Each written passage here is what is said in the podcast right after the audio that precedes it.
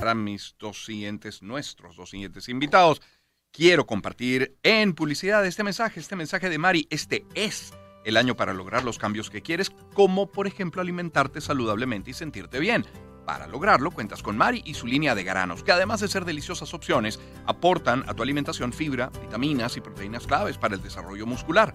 Crea las más ricas preparaciones y siéntete bien nutriéndote bien. Busca ya los granos Mari en tu punto de venta favorito. Mari tiene más para dar. Y hablemos también del urológico San Román, que demuestra una vez más que son vanguardia en tecnología y que siguen creyendo en el país, invirtiendo en la salud de la gente. Ya está a disposición de pacientes y médicos el más moderno equipo de resonancia magnética que existe en Venezuela. Se llama el Signa Voyager de 1.5 Tesla. ¿Y qué, qué es esto? Se traduce en un equipo más espacioso, silencioso, rápido, por lo que genera más tranquilidad al paciente al momento de realizar el examen. La avanzada tecnología de este moderno equipo genera imágenes de calidad excepcional y permite la posibilidad de un diagnóstico y luego tratamiento más eficaces. Para citas e información 9990295. Urológico San Román. Atención médica de avanzada al alcance de todos.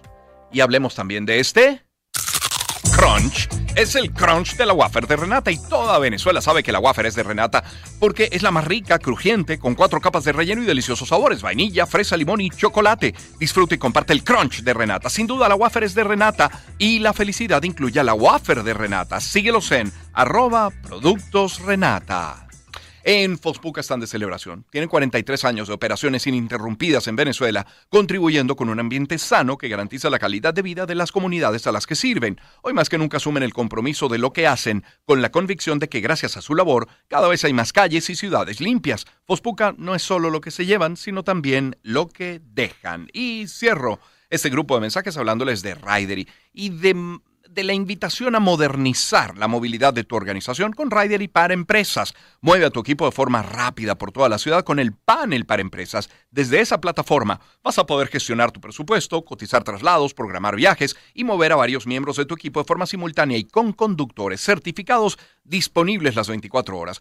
Contacta entonces al equipo de ventas de Ridery, pero además utiliza el código ROMAN y solo así vas a obtener beneficios al abrir tu cuenta en el panel para empresas. Recuerda entonces utilizar mi nombre como código Román en Ridery para empresas a través de su panel. Son las 7:43. Transitando experiencias. Román Losinski. Circuito Éxitos. 7:44 minutos de la mañana. Mire, ocurre con mucha frecuencia. Hay un concierto en el país y se encienden las redes sociales. Eh, hablan del empresario que trae al artista, se habla del origen de los fondos, se habla del patrocinio, se habla de los asistentes, del sitio de presentación, de la organización, de la logística, se habla de los precios de las entradas y largo, largo, largo, etcétera. Bueno, Luis Miguel, el más reciente, ¿no? Gran concierto, Luis Miguel, grande en tamaño, en dimensiones, quiero decir, en logística.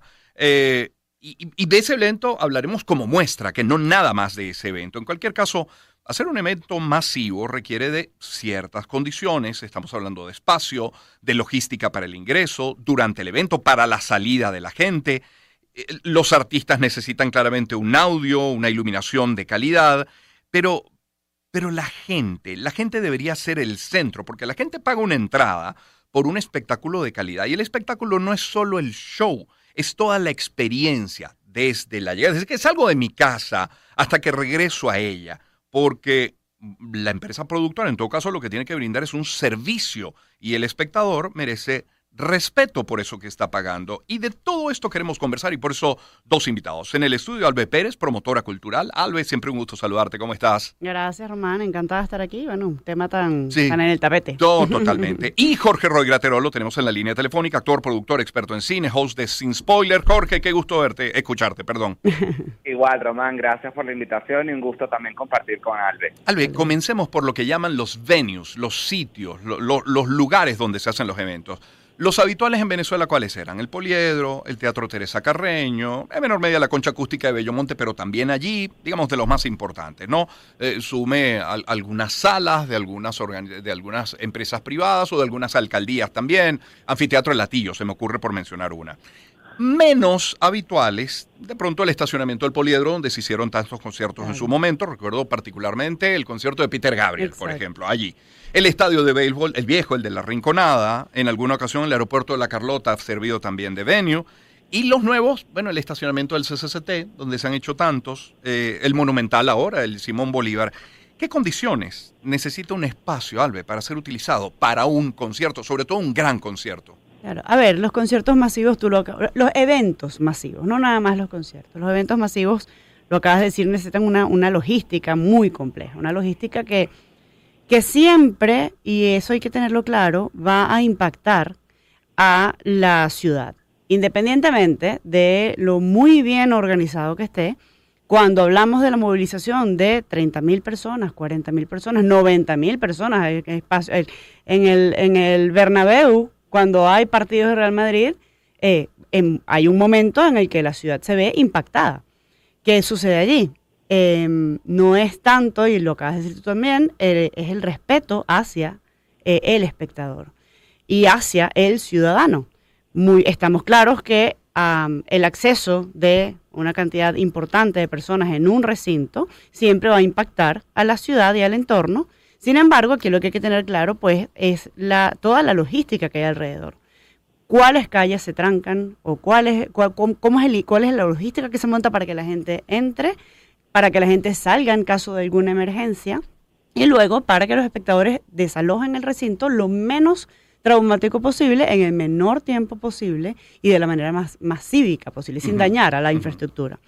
Em, evidentemente, bueno, los espacios necesitan, pues lo que ya todos sabemos, lo acabas de decir tú, maravilloso, ¿sabes? Desde los servicios más básicos hasta, pues, una buena acústica, buena, buena iluminación, ¿no sabes? todo lo que esperamos quienes pagamos por una entrada para ir a un evento. Sin embargo, yo creo que aquí eh, tenemos que rescatar y pensar que em, en el caso en particular, por ejemplo, del Estadio Monumental, es un recinto que se instala, que se construye en una ciudad que tiene las mismas vías eh, de acceso desde que hace, bueno, imagínate, desde que se hicieron en, el, en los años 60, pues, ¿no? Eh, con lo cual, no, es, no se crea un espacio integral, digamos, donde tienes el recinto a quien el acceso, digamos, es, particular para él, sino que estamos entrando en una ciudad ya, ya ensamblada, bastante colapsada ya de por sí, y entra esta obra enorme en un momento pues en, en el que los servicios eh, están en un nivel bastante fallido. Que no es levantar el estadio, porque el estadio es espectacular. Es espectacular. Es, un estadio de grandes ligas. Sí, sí, es un estadio maravilloso. El tema es todo... El entorno. El entorno, porque estamos hablando que, de que los dos accesos son dos de las principales arterias de esa zona. Estamos hablando de la Valle Coche, que es salida y entrada a la ciudad de Caracas, y luego la, la vía panamericana que se vieron, por ejemplo, el pasado día lunes, el día del concierto de Luis Miguel, absolutamente, atestadas, absolutamente colapsadas. Entonces es el estacionamiento, es el traslado, es el transporte, es la logística que ha llegado. Eh, eh, eh, yo vi a, Jorge Roy y, yo quisiera, Jorge, no concentrarnos en el concierto de Luis Miguel y lo que generó, que por supuesto lo mencionaremos porque es el más reciente y levantó muchas críticas, pero, pero quiero que compartas tu experiencia de cómo fue el acceso, de cómo fue la llegada, porque habría que separar lo que fue la entrada y la salida de lo que fue el espectáculo. Jorge.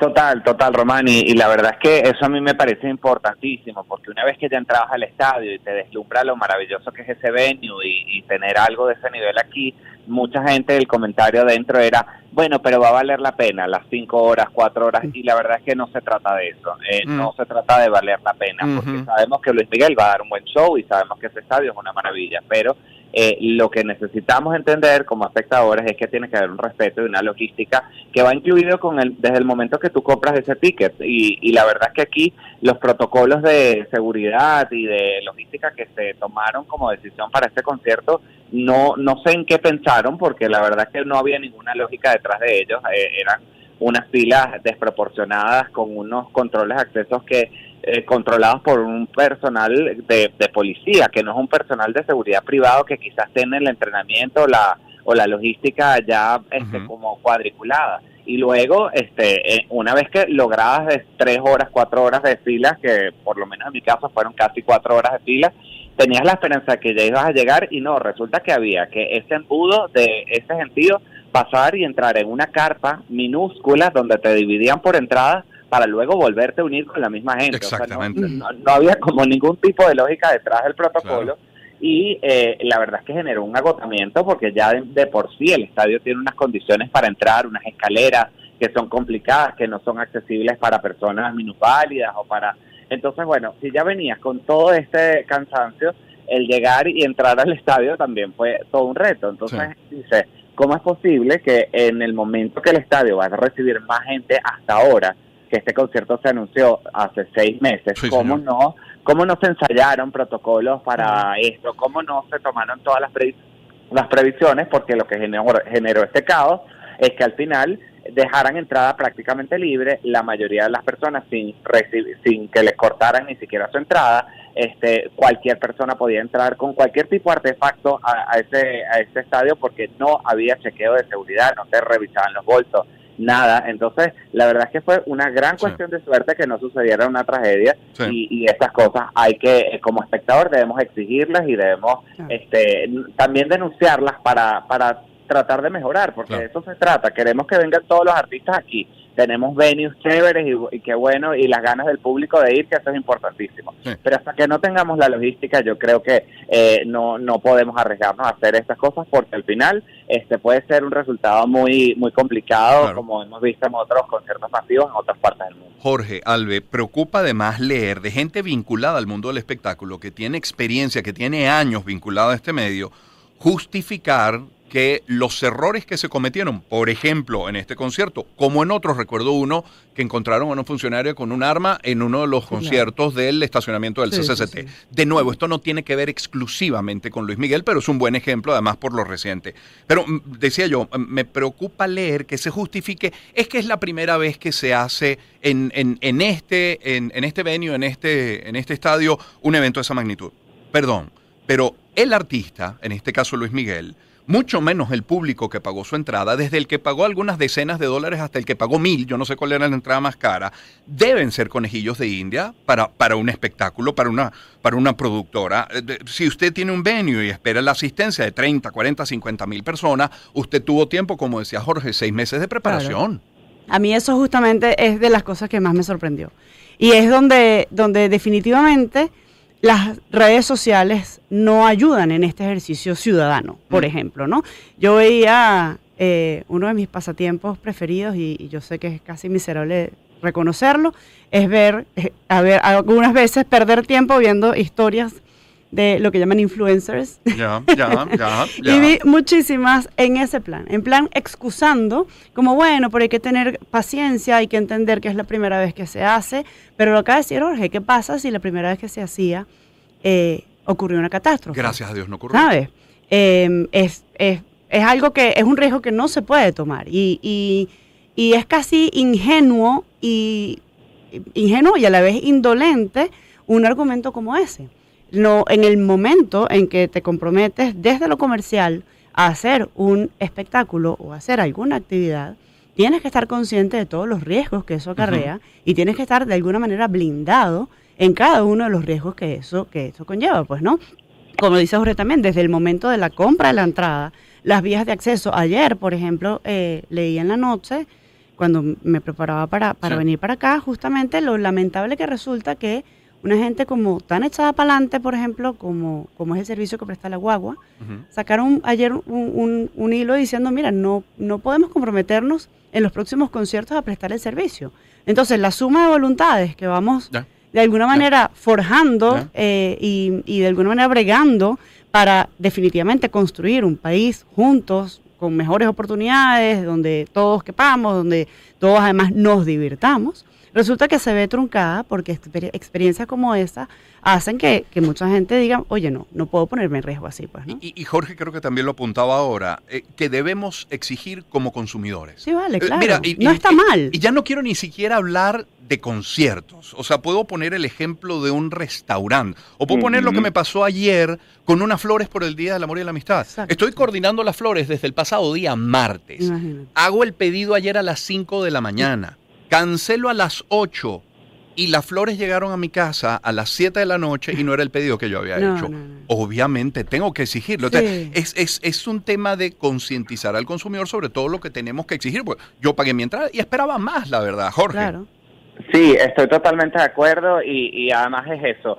Eh, hay muchas personas que tienen plataformas importantes en sus redes sociales y que, bueno, muchas veces la utilizan para mensajes positivos y cosas y el hecho de que muchos de ellos vivieran una experiencia preferencial este, que los llevó a estar en primera fila y disfrutar del super show que ofreció Luis Miguel, no te hace eh, el desconocer la experiencia que vivió el gran, la gran mayoría, que fue una muy mala experiencia, una experiencia insegura, una experiencia llena de caos. Entonces, eso hay que reconocerlo, porque es que si no, no avanzamos. Entonces, si, si mi interés está en decir, ay, bueno, yo sí lo disfruté, es una cosa como muy egoísta, porque al final este concierto vino a Venezuela, somos todos venezolanos y queremos Mm. que este no sea, que esto sea como lo cotidiano, que podamos tener estas giras mundiales aquí en Venezuela. Pero hasta que no descifremos la logística, hasta que no este te- tengamos, porque la verdad es que ayer, el, el día de Luis Miguel, el, el- se demostró que somos unas personas muy nobles y, y dentro de todo estamos También como por el target, ¿eh? por el target. Por el target. También creo que tiene que ver.